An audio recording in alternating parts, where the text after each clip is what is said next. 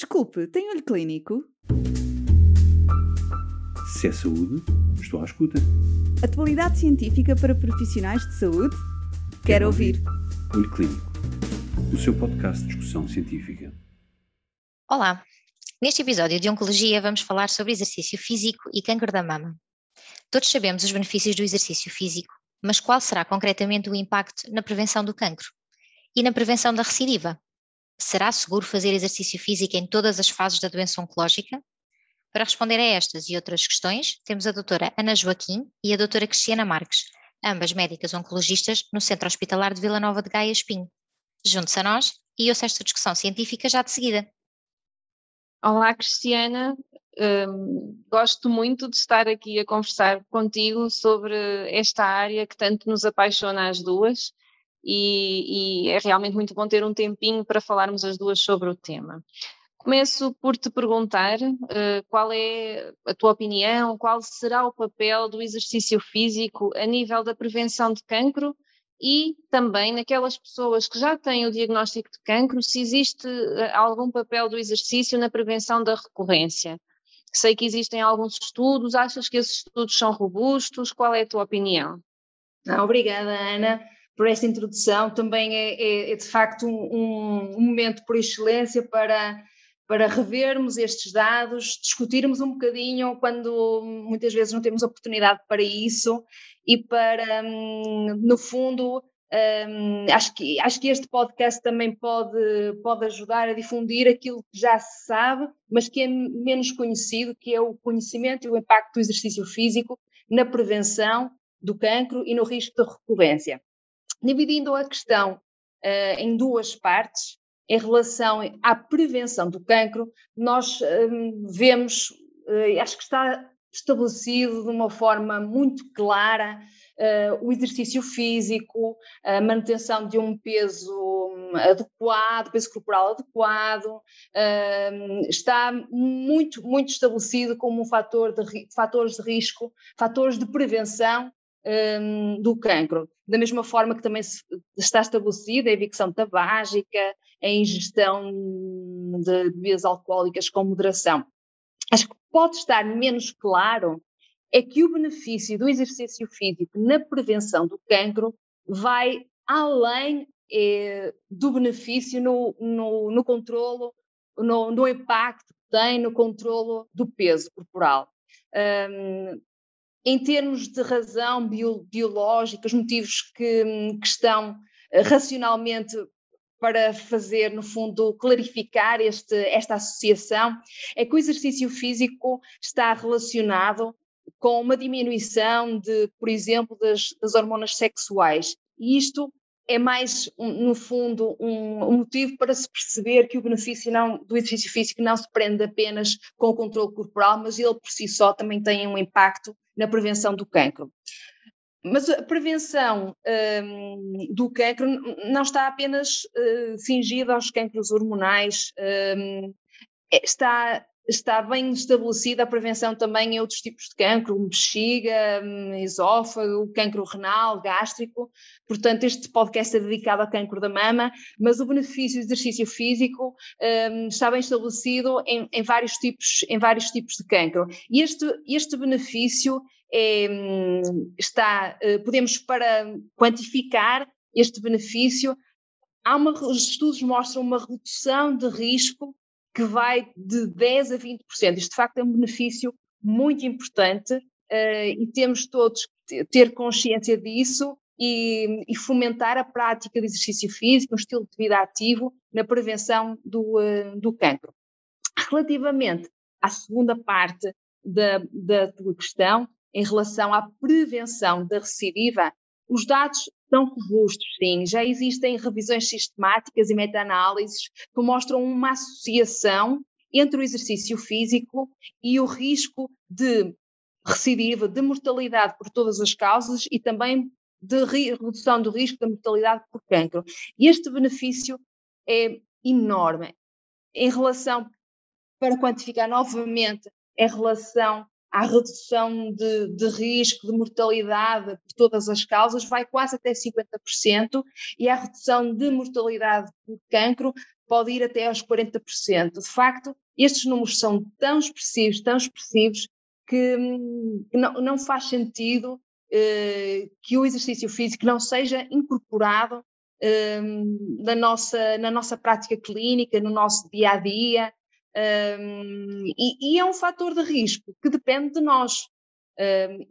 nós não podemos controlar a nossa carga genética, mas podemos mudar a nossa atividade física. Portanto, isto é um poder que todos nós temos para que os doentes têm, para reduzir o risco de cancro e também para depois reduzir o, o risco de recidiva. Agora, claro que não é uma pessoa só por fazer exercício que vai, vai deixar de, de, ter cancro. Nós sabemos que o cancro é uma doença multifatorial, que é um conjunto de fatores que se interagem, mas isto, o exercício, a atividade física, o estilo de vida ativo, a par de outras medidas, como uma alimentação saudável, é algo que depende de nós. E o que depende de nós hum, é importante que as pessoas conheçam o impacto e, eh, e, que adiram a essas, a, essas, a essas medidas. Eu acho que aquilo que, hum, e também partilho contigo, Ana, essa é a minha percepção, é que hum, acho que já se vai conhecendo o benefício do exercício físico, mais se calhar até na prevenção do que, do que na recidiva, mas acho que é um grande receio dos clínicos um, em relação à segurança.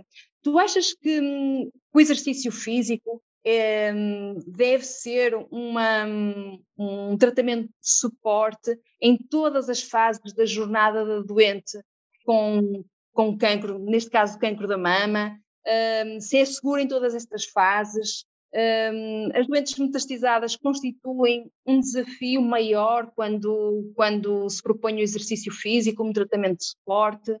Como, como, como podemos recomendar o exercício físico de uma forma segura? Quais são as avaliações mandatórias nestas circunstâncias? Obrigada, Cris. Uh, são muitas perguntas.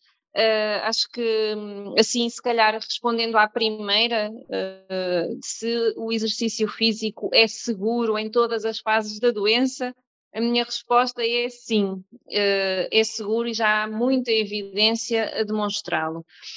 se calhar vamos dissecar um bocadinho essas, essas fases da doença e esta disseção, por assim dizer, não, não é minha, já está publicada desde 2001, repara, já em 2001 havia evidência suficiente para mostrar a eficácia e a segurança do exercício físico ao longo da experiência do que é ter cancro, e foi quando foi publicada esta framework, que é a Framework PEACE, significa mesmo Physical Exercise Across the Cancer Experience, e em que são divididas as várias fases e, e é demonstrada em cada uma das fases, então, uh, a eficácia e a segurança partindo desde a fase do diagnóstico, do diagnóstico até o tratamento, esse é um momento uh, de ouro uh, da habilitação dos doentes oncológicos e é um momento que nós não temos em mente uh, essa, essa pré-habilitação, digamos assim. Porquê? Porque estamos muito preocupados e bem com o informar o doente do diagnóstico da doença, o estadiar a doença e o propor-lhe o tratamento.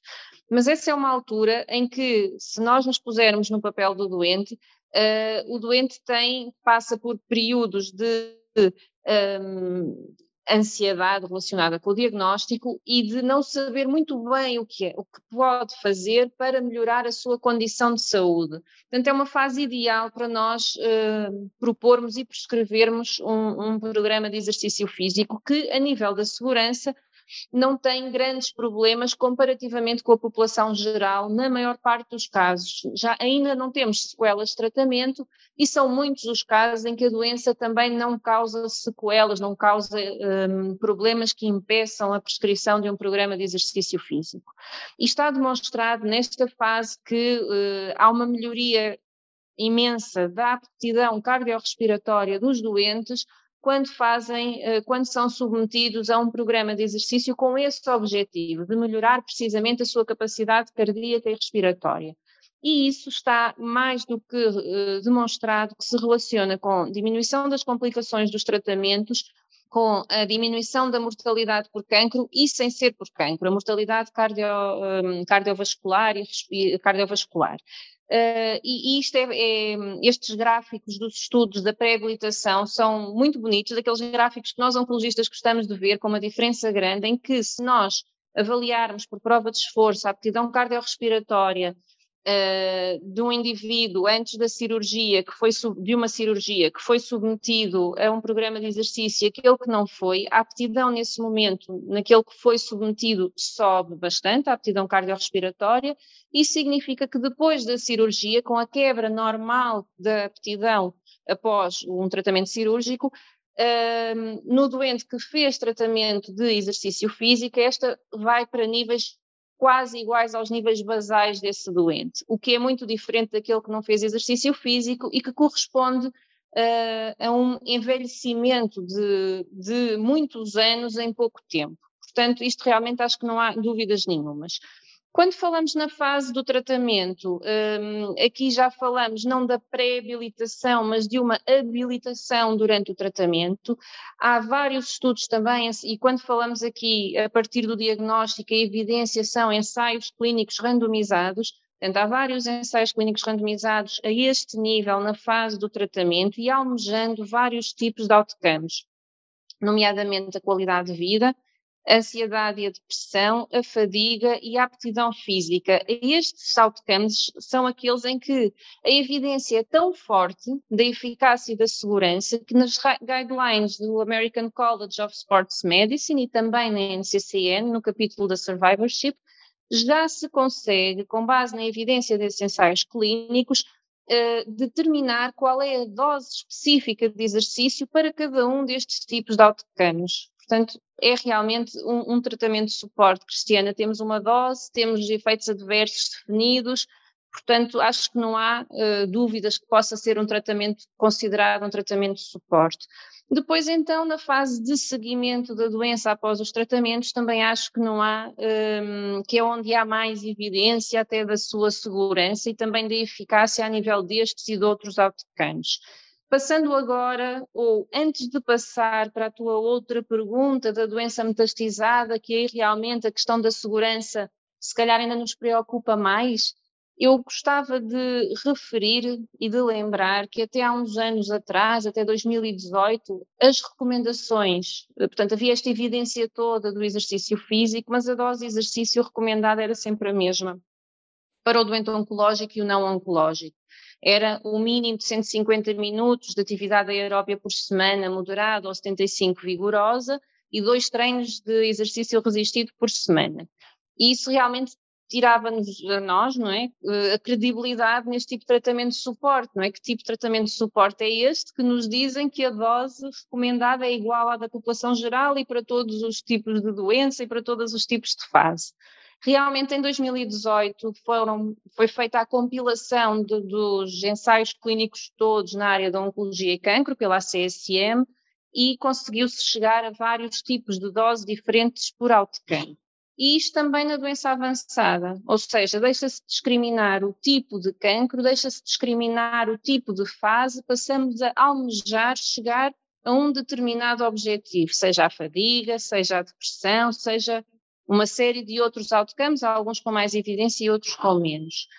Na doença avançada, então, o que é importante é garantir a segurança e de que uh, a prescrição de exercício físico é, uh, portanto, não vai causar mal, primeiro, ao doente e que irá ter um benefício e depois aqui depende qual é o outcome que pretendemos melhorar naquele doente ou os outcomes.